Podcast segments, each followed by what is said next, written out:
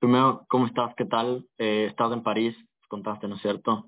¿Y qué tal ha sido? ¿Hace cuánto sacaste? Bueno, sé que lanzaste Actitud recién y es, es tu único single hasta ahora. ¿Hace cuánto, hace cuánto lo lanzaste? Bueno, primero que nada, muchas gracias por invitarme. De verdad, como que me llenó de ilusión que hagan primero este podcast, que se estén reuniendo desde varios lugares del mundo para hablar de cosas chéveres. gracias por invitarme.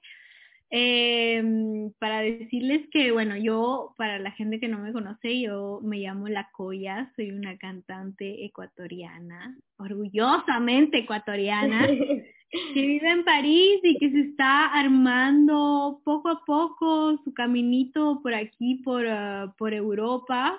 Efectivamente, ya va un mes, o sea, el 9 de septiembre, precisamente el día que se murió la reina de Inglaterra. Yo saqué mi primer single y estoy súper emocionada porque, claro, parece como que nace algo especial, pero a la vez como que es algo, es un fruto que he venido trabajando durante muchísimo tiempo y que, claro, como migrante uno tiene que pasar por unas grandes etapas antes de, antes de tener las alas para poder hacer lo que uno quiere sin ese, ese bichito que a veces puede ser la visa, ¿sabes? Entonces estoy emocionada porque ya por fin, después de tanto tiempo que he querido hacer eso, eh, saqué mi primer single. Felicitaciones. Gracias, ¿qué tal les pareció? ¿Vieron el video y todo? Sí, hemos visto, bueno, Matías y yo vimos el video como cuatro veces juntos, así los dos conectados, tipo, ponlo otra vez. Ay, amo, qué lindo. el video es muy, muy lindo, pero me sorprendió que fue en francés. O sea, justo cuando vi el, inicio del video pensé que iba a ser en español y me sorprendió que fue en, francés. ¿Hace cuándo aprendiste francés? Bueno, yo estoy en, estaba en una escuela que se llama La Condamine, pero entonces yo aprendí desde muy chiquita desde muy chiquita aprendí francés y la verdad que esa escuela te da unas bases sólidas, sólidas de, del francés. Yo tengo familia, eh, tengo una tía que se casó con un francés también, entonces tengo primos. Y como que desde que mi abuela eh, vino acá a Francia a abrirse un poco el camino y a ver lo que pasaba, como que nos dio esa herencia de, de Francia, ¿me entienden? Y de lo que nos lleva esa cultura. Entonces, eh, ya voy nueve años viviendo aquí, viví un año también en Estados Unidos, pero básicamente esto también ha sido una tierra que me ha acogido y yo quiero que la gente que me escuche también acá entienda lo que digo. Entonces, por eso también elegí que este single sea en francés y en español, porque si bien es chévere cantar en español, yo amo, me sale más fácil para componer y todo el asunto, sí decidí como que romperme la cabeza porque no es tan fácil romperme la cabeza para también tener letra en francés. Claro, justo eso te iba a preguntar porque yo creo que un artista realmente como cuando escribe canciones pone como mucho de su espíritu y de lo que le gusta y de lo que él es en esas letras. Entonces, al no ser tu idioma materno, igual como para ti es un poco, no bueno, más complicado que en español, evidentemente, pero es como otra manera de verte a ti misma y lo que tú quieres transmitir por tu música. Uy, 100%. O sea, para mí fue un challenge enorme eh, porque obviamente ahora el español y gracias a grandes como Bad Bunny o qué sé yo, Shakira en la época, pero cada vez más yo creo que la nueva generación de artistas ha hecho que el español sea como un nuevo inglés, ¿sí me explico? Es tan mainstream que puedes cantar en español sin ningún problema. Pero yo también decidí como que parte de mi integración también ha sido como que hablar mucho en francés y todo. Y como yo te dije, eh, sí me rompí la cabeza. O sea, claro. parece que son tres, cuatro frases y todo, pero yo sí quería que tenga sentido y que esté pronunciando bien y que hay muchas cosas que también como que sí juegan en eso y gracias a Dios como que he estado también componiendo con gente que, bueno, yo compuse esta canción, pero siempre como que llamo así para verificar que esté bien o con Matías, que es el productor mío, él siempre está ahí. Porque claro, uno quiere honrar de la mejor manera que uno puede, ¿no? Y volviéndonos un poquito como a cuando empezaste, ¿cómo llegaste a la música? Porque vi en alguna de las entrevistas que te han hecho que dijiste que en realidad no has estudiado música. Eh, yo, la verdad, como que toda la vida quise hacer música. Yo estaba en una academia de, academia de formación artística en el colegio donde tenía canto, baile y actuación. Y la verdad como que siempre, siempre quise hacer eso. Pero también se me daba muy bien la escuela. O sea, mm. sí, estudiaba mucho, me gustaba estudiar, tenía buenas notas y como que estuve eh, el día que yo decidí, se supone que tenía que quedarme para hacer música y tal vez empezar en la San Francisco a estudiar, eh, música y cosas así, pero la rectora de mi colegio como que le llamó a mi mamá, no, me llamó a mí, perdón, ese rato como que decir, oye, hay un montón de oportunidades como que en Francia, como que estás segura, qué sé yo, y yo en esa época estaba trabajando para hacer como que lanzar un poco mi carrera, estaba grabando unos singles en la época y... Mm, y algo en mi cabeza, en mi mente, en mi alma me dijo como que ándate, yo que era tan como que no, yo quiero la música, etcétera, etcétera, eh, me dijo, ándate, así es que nada, me fui. y decidí como que empezar mi carrera, empecé mi carrera y me dio una frustración enorme porque yo decía como que, ay, con una carrera yo no voy a poder hacer nada, como que estaba un poco fácil y todo. Y entonces hice dos carreras, hice una carrera de economía, otra de ciencias políticas. Eh, empecé también en mi máster en Behavioral Economics, que es economía del comportamiento.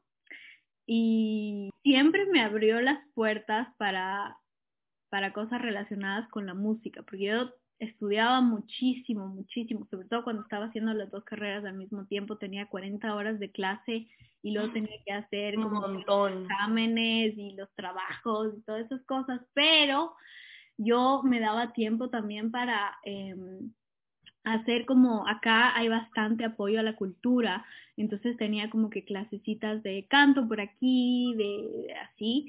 Y gracias a mis estudios me fui a New Orleans. New Orleans es la ciudad del jazz en Estados Unidos, es donde estaba Louis Armstrong, es donde hay como que un montón, un montón de música y yo creo que es como que de verdad la ciudad de la música y entonces gracias a mis estudios pude estar ahí, pude empezar a hacer como... chévere!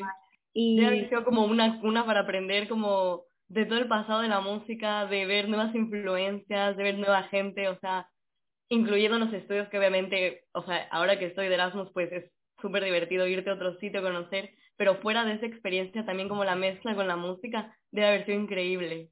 Sí, y o sea, si te puedo decir algo de los eh, intercambios y exchange y esas cosas que sí están hay que aprovechar de los profesores, porque sí hay profesores interesantes, súper interesantes. O sea, yo me nutrí de un montón de profesores de ahí todo, pero es la gente, o sea, es salir, es eh, como que toparte con otro tipo de gente totalmente diferente, no quedarte en un círculo.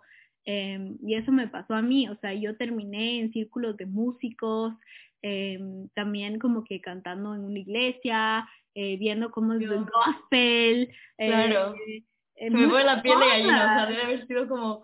Fue muy loco, fue muy loco. Y ahí lo curioso fue que yo me identifiqué mucho con la música latina, porque obviamente uno quiere como que empezar a hacer pop y como Valerie y, todas esas cosas, pero...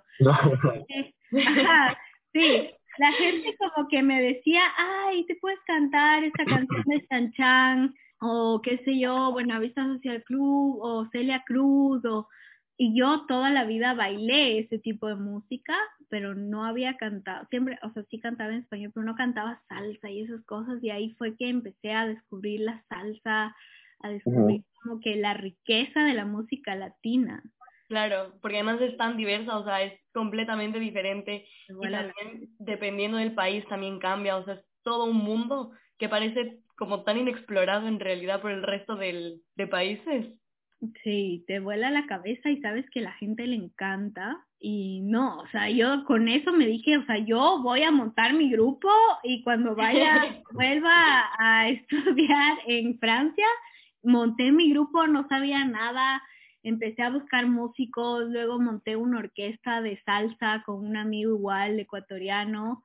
¡Qué Eh, chévere! Ah, y todo eso hacía mientras hacía mis estudios, me acuerdo, les invitaba hasta a los profesores, eran felices, no, fue toda una Sí. bomba, sí, Es sí, súper mezcla cultural, así. No. mi grupo, mi exacto. profesor de política, o sea... Total, pero es que era así, o sea, es man que ni siquiera da pie con bola cuando entras a la clase y todo le veías bailando salsa, o sea, es el show cultural, ahí tú como, wow. Total, total, total. Y no, pues ahí seguía con, con eso y ya cuando, ya cuando se acercaba, digamos, al fin de los estudios, no sé si, no sé en qué año estén ustedes en estudios o cosas así, pero cuando uno se acerca al fin de los estudios, que yo estaba en mi máster uno, me faltaba un año más de máster.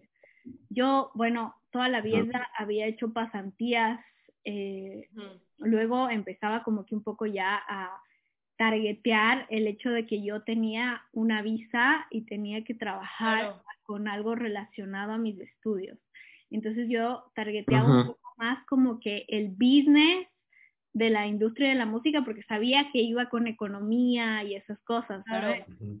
Sí, Entonces eso, eso fue súper importante porque esto yo te estoy hablando unos, qué sé yo, antes de terminar mis estudios, desde que me, me fui a New Orleans, ese año mismo hice una pasantía con el Juan Fernando Velasco cuando regresé. ¿En serio? Ajá.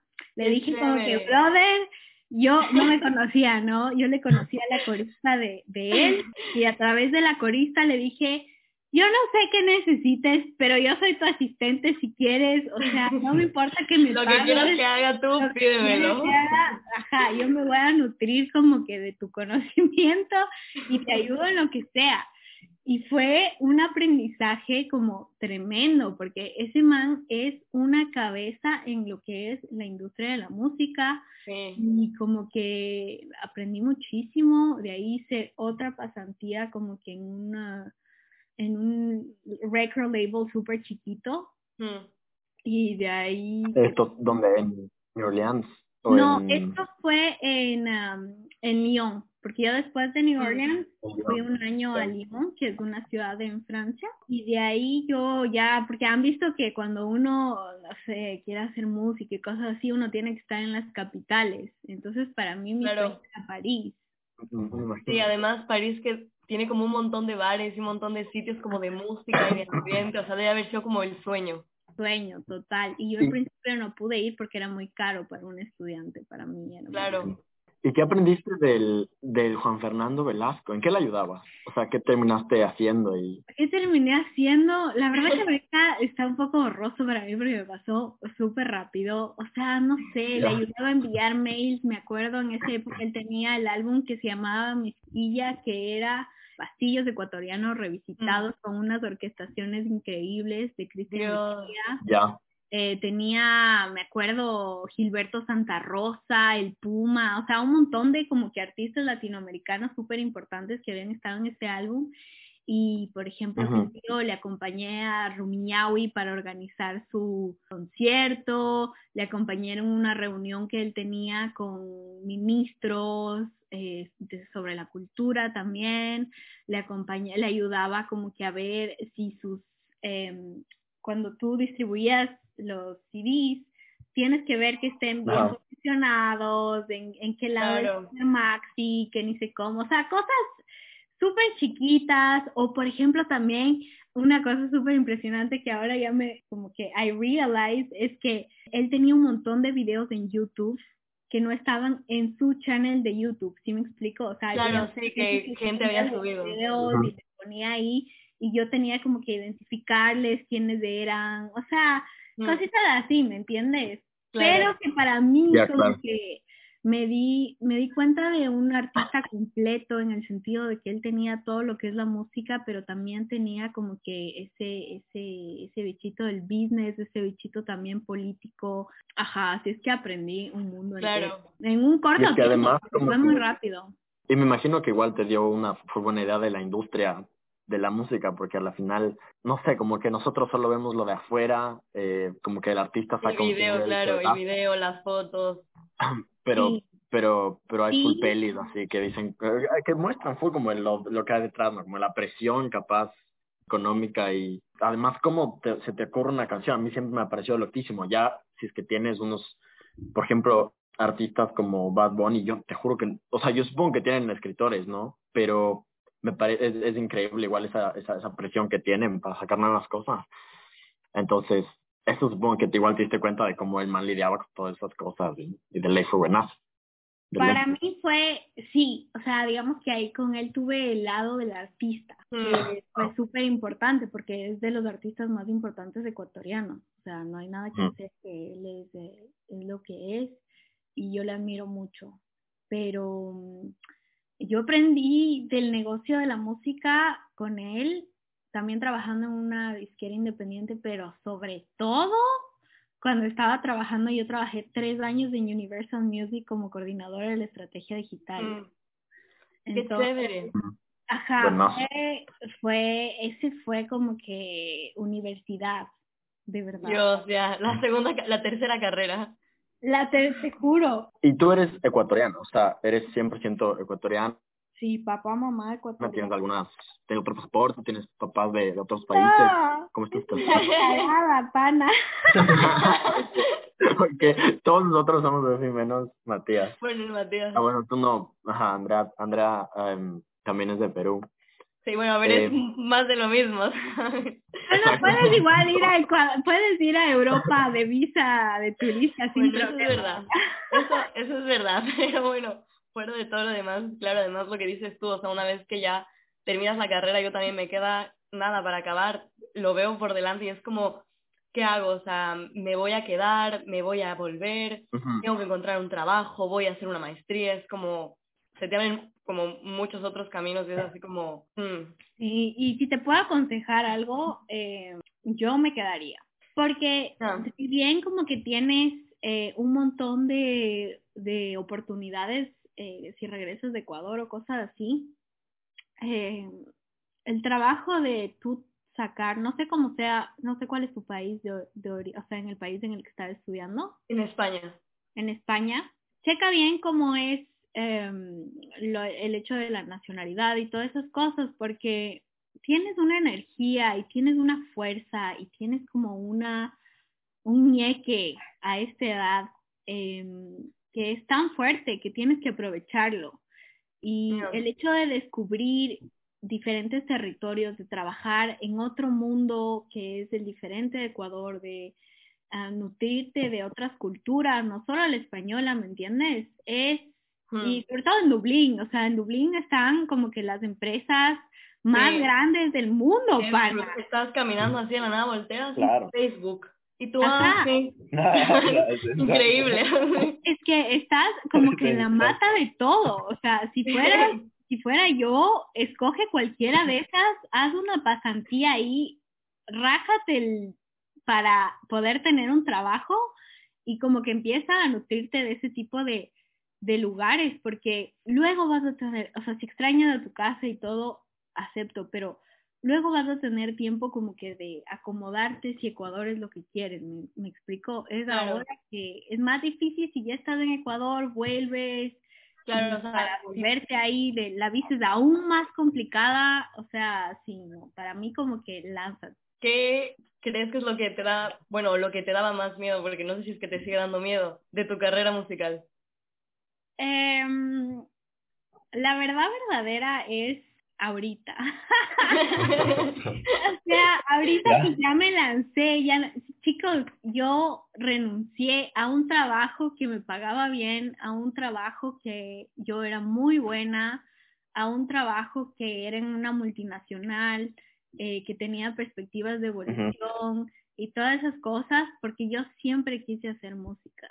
Y ahorita estoy como que con el unemployment, invirtiendo toda mi plata en la música de A a Z, viendo cómo puedo ganar más plata. O sea, como que ahorita mi futuro es bastante incierto, ¿sí me explico? Claro. Sé que lo voy a lograr porque por Dios que me voy a rajar todas las entrañas de mi cuerpo para que esto pase, pero es muy duro, o sea, es muy duro no tener una estabilidad, teniendo toda una vida llena de estabilidad, en el sentido de cuando tú eres eh, estudiante tienes una cierta estabilidad, cuando tú empiezas a trabajar tienes un salario que te entra todos los meses, eh, que es eh, correcto para que tú vivas de esta manera. Acá estoy con un unemployment salario, gracias a Dios, que obtuve por negociación y todo, pero es bastantísimo más bajo a lo que yo estaba viviendo. Encima no solo tienes que vivir con eso, sino también tienes que tener tus ahorros todo para poder invertir, para poder sacar un negocio, porque at the end of the day un proyecto musical es un negocio, es un emprendimiento. Totalmente. Ahorita es el culillo más grande que he tenido en mi vida. O sea, todo lo que tiene que ver con mi proyecto ha sido de tocar puertas, de arrancar puertas por aquí y por allá. Así es que sí. Claro. Y, en este punto, ajá, y en, este punto, como, ¿cómo has sentido el apoyo así de tu familia, de tus amigos, etcétera? Como que te motivan o ahorita, eh, o sea, ¿en qué estás? Verás, tengo por suerte la suerte de que tanto les hinché las bolas a mis papis con el hecho de ser cantante y todo el asunto y tantos años me han escuchado haciendo eso y de cierta manera, entre comillas, cumplí con lo que tenía que cumplir, los estudios, la, el trabajo y todo, que me he ganado este puesto. Eh, que mis papás están más metidos que yo, o sea, los más, ay, pensé en este tema para esta canción, pensé en ni qué, ni Entonces como que ya se pusieron la camiseta, sí se han puesto la camiseta, pero siempre era como que, ah, qué bueno que estés en esta multinacional, que ni sé qué. Pero entonces tengo el apoyo de mis papás al 100%. Tengo a mi hermano, a mi hermano Matías, que está mm. estudiando finanzas Uh, mi hermano es una cabeza, o sea, este man tiene seis años. Podemos confirmar que sí. sí. le conoce, André.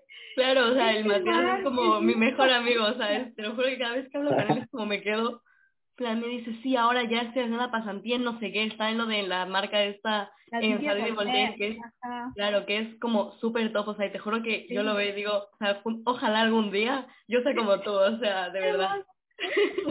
Sí, no, o sea, él es una cabeza en los mm. seis años menor a mí que es, es una cabeza financiera y como que me está ayudando a estructurarme también y me da mucho apoyo. O sea, mi hermano en el clip de actitud se lanzó unos eh, sándwiches para todo el mundo, de cuánta gente.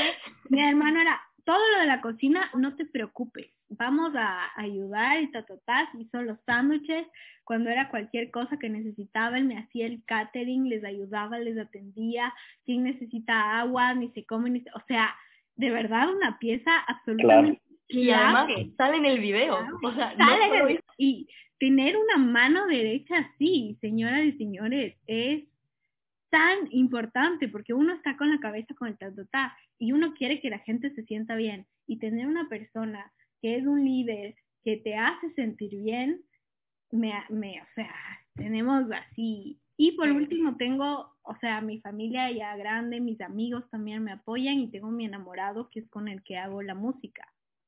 Ay, qué chévere.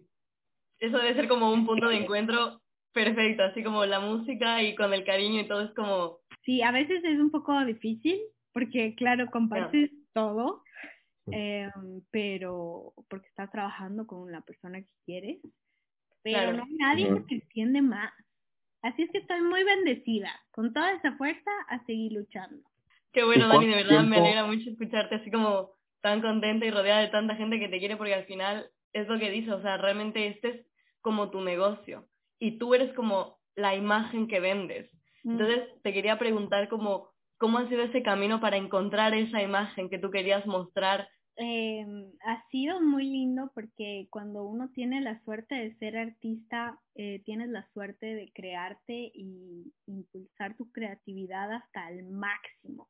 Desde el nombre, desde encontrar mi nombre de artista, hasta, hasta lo que, cómo me quiero ver en un escenario y cómo quiero que se vean mis mis como mis visuales y todo eso. Ha sido una búsqueda muy grande. Y yo pienso que siempre yo en todo caso mi, mi artistry ha sido apegarme a mis raíces como ecuatoriana, porque me da huevo que seamos tan malos para el marketing y que tengamos tan buenas cosas y tan un país tan hermoso y que acá nadie conoce Ecuador, ¿me entiendes? Eso me da como que coraje. Siempre, por más que nadie me pida, yo voy a aportar la, la bandera de Ecuador y eso también me ha ayudado a investigar más sobre nuestro país, a investigar más sobre la cultura, sobre la música, eh, sobre el baile tradicional. Eh, de ese lado y por el otro lado también yo lo quiero mezclar porque yo aprendí mucho en Universal y eh, descubría como que artistas franceses súper interesantes, con mucha proposición, ¿me entienden? Y mm. sé que acá también es como una, un melting pot del arte así increíble, que tienes a los mejores diseñadores, a los mejores, todo, así súper top. Así es que yo quiero aprovechar ese como savoir-faire, como dicen acá, y mezclarlo con, con, con nuestra cultura. Me encanta, o sea, además en tu, en el video de actitud, es como ver la mesa con la comida y luego, pero como la composición, o sea, es el ambiente, y luego escucharte cantar en francés. Es como que mind blowing, ¿no? O sea, es wow. por lo menos yo cuando lo vi por primera vez me pareció como súper inesperado. de verdad fue como, ¿qué? Qué cool, qué lindo. Sí, hay una, hay una, hay una, como que una vibe latina súper buena y entonces es como que está entre ahí, entre los dos. Y creo que es un sonido súper nuevo, que también a mí, o sea, es como súper personal, pero me parece súper chévere, ¿no?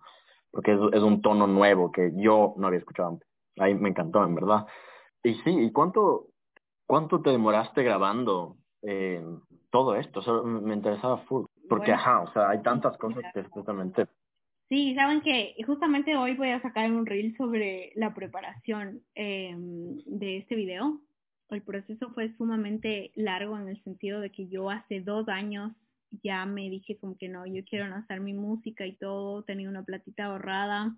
Habíamos trabajado eh, con esa, en esa canción mucho tiempo y yo gané un concurso con, de producción musical y ahorita voy a trabajar con Sergio George, que es el uh, productor de Mark Anthony.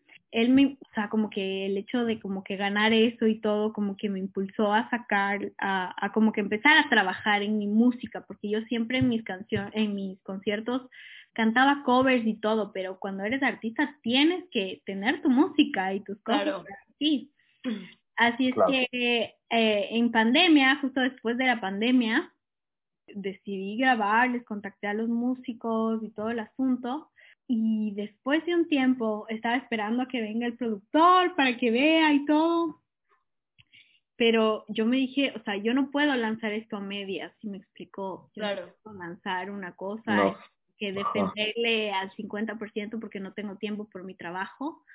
Así es que decidí eh, esperar y dos años después me encontré con gente con gente tan creativa que es la que me la chica que me ayudó, la fotógrafa franco-peruana que me ayudó como un poco a dar ese tono un poco más de cotidianidad pero cool que hay en el video. Totalmente y le encontré después y ya me decidí a renunciar y todo, entonces tenía actitud, tenía las partes de la Torre Eiffel grabadas y grabamos recién este, este verano la parte de la casa.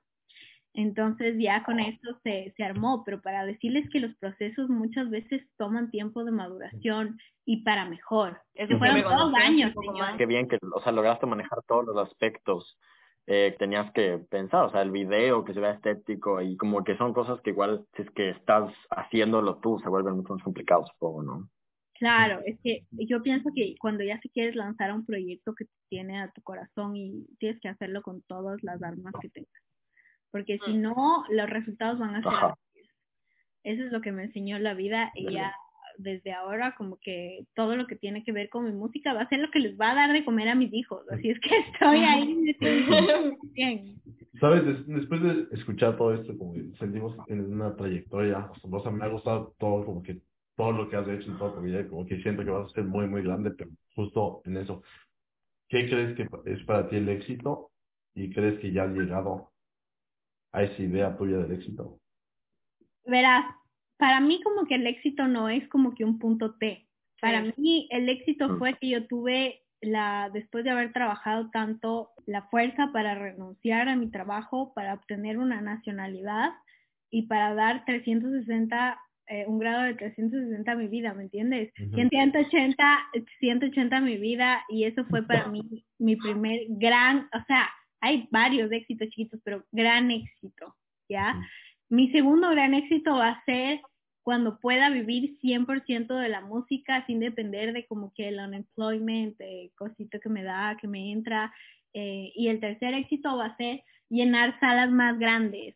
O sea, como que yo voy paso por paso porque sé que eso toma tiempo y que es un proceso muy largo, pero que, mm, pero que no es una constante. O sea, tienes que trabajar siempre para llegar a nuevos objetivos, nuevos objetivos, nuevos objetivos y la vida te va abriendo, tú solo tienes como que, obviamente, tener un punto grande. Yo quiero representar al Ecuador como cantante aquí en Europa e internacionalmente 100%, pero sé que para eso tengo que sumar varios puntitos, trabajarla duro, ¿sabes? Obviamente, porque además tener una visión como muy a largo plazo, pero también lo que tú dices, o sea, son muchas cosas pequeñas que tienen que ir sumando para que ese gran ideal futuro se cumpla porque si no, o que es imposible sin pequeños pasitos llegar de la nada, o sea, eso no, no pasa, ¿sabes? No es realista. Claro, y te puede, o sea, hay, gente que le ha pasado, sabes que un productor le descubre y todo, pero sabes que también el hecho de, de pasar por estas diferentes etapas te hace estar más fuerte para cosas, te hace como que tú también valorar más tu trabajo, saber quién tú eres y es un trabajo personal que es muy interesante para mí que el tener el shortcut, ¿sabes? O sea, al final, esta es tu vida, ¿sabes? Al final la música es que es, que es lo, que, lo que va a hacer, no es solo ya, porque muchas veces las personas nos vemos a nosotras mismas como, bueno, yo soy, digamos, Andrea en el podcast, pero luego soy Andrea de la universidad y soy Andrea con mis amigos.